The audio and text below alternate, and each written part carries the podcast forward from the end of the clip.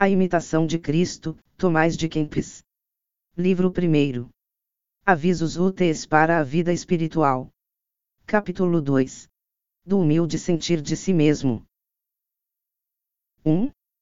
Todo homem tem desejo natural de saber, mas que aproveitará a ciência, sem o temor de Deus. Melhor é, por certo, o humilde camponês que serve a Deus, do que o filósofo soberbo que observa o curso dos astros, mas se descuida de si mesmo. Aquele que se conhece bem se despreza e não se compraz em humanos louvores.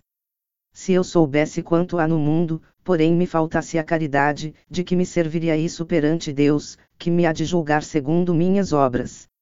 2 renuncia ao desordenado desejo de saber, porque nele há muita distração e ilusão.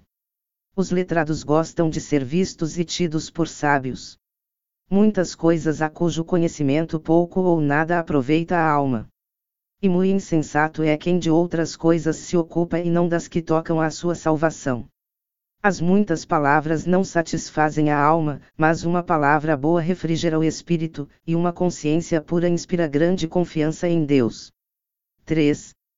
Quanto mais e melhor souberes, tanto mais rigorosamente serás julgado, se com isso não viveres mais santamente. Não te desvaneças, pois, com qualquer arte ou conhecimento que recebeste.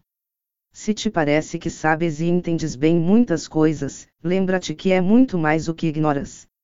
Não te presumas de alta sabedoria, antes, confessa a tua ignorância como tu queres a alguém te preferir, quando se acham muitos mais doutos do que tu e mais versados na lei.